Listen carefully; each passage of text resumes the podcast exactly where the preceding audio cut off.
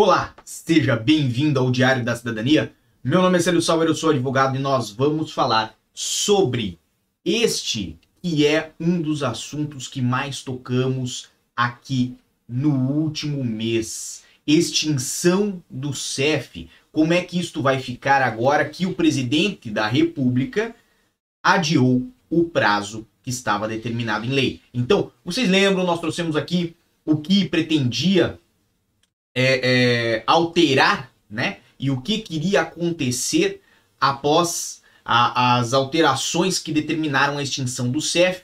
Então trouxemos que a partir de janeiro já não teríamos o CEF, teríamos uma outra agência. Não vai ser dessa forma, pelo menos por enquanto. O que, que ocorre? O presidente da República acabou por prorrogar o prazo de entrada em vigor da Lei número 73 de 2021, de 12 de novembro, que aprova a reestruturação do sistema português de controle de fronteiras, procedendo à reformulação do regime das forças e serviços que exercem atividade de segurança interna e fixando outras regras de reafetação das competências e recursos do Serviço de Estrangeiros e Fronteiras.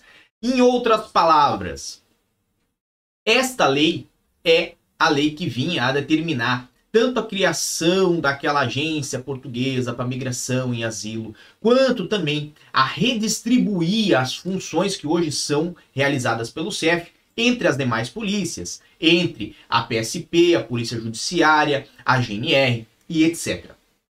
Logo, se o presidente colocou essa lei, queria entrar em vigor, queria começar a valer já em janeiro para frente, como tudo isso ficou? Bem, houve um decreto que veio por parte da Assembleia da República, o decreto número 205, que prorroga o prazo de entrada em vigor desta lei, e obviamente foi isso que foi ratificado aí pelo presidente, certo? Nesse sentido, vão ter um prazo maior para a criação da Agência Portuguesa para as Migrações e Asilo.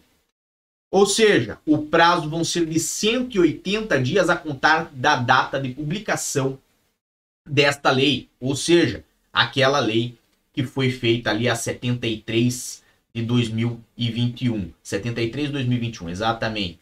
Então, quando que foi, quando que foi uh, determinada e alterada essa essa entrada em vigor? Foi agora no finalzinho de novembro, certo? Esse decreto saiu da Assembleia da República e foi aprovado no dia 26 de novembro. Se eu não me engano, o presidente da República ratificou no dia 29 e até agora, hoje é dia 3 de dezembro, já passou ali pela publicação no, no Diário da República.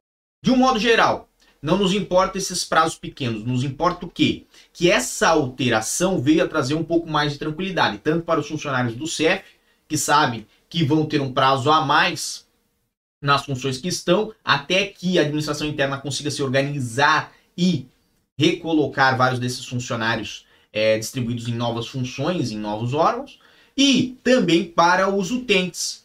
Nós falamos sobre isso aqui no canal, o que, que aconteceria com as pessoas que tiveram agendamento agora para os primeiros meses né, do ano 2022. Como vocês sabem, já tem aí a agenda do CEF para manifestação de interesse até junho de 2022, já tem inclusive agenda para reagrupamento familiar e para cartão de familiar de europeu e outros casos de concessão de residência até final de janeiro de 2022. Então, tudo isso seria afetado por essa mudança. Não somente isso, nós tivemos também a declaração da situação de calamidade em Portugal, que vai até março de 2022, mas que ali entre 2 e 10 de janeiro de 2022 prevê um prazo maior de confinamento, ou seja, o teletrabalho vai ser a hora.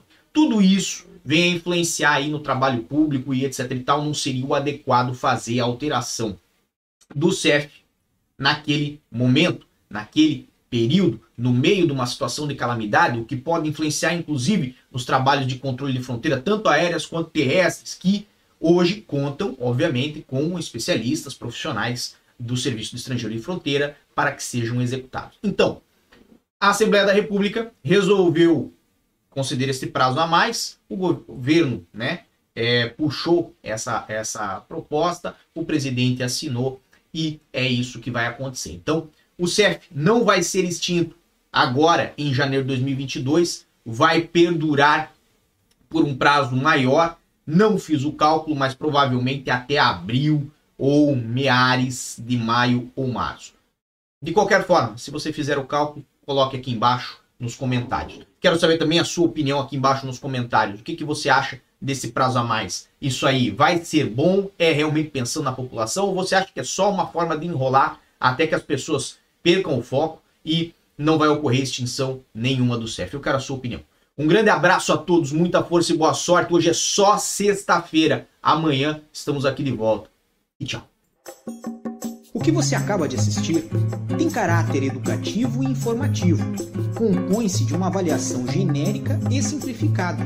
Agora, se você quer saber de fato como as coisas são, você vai ter que ler.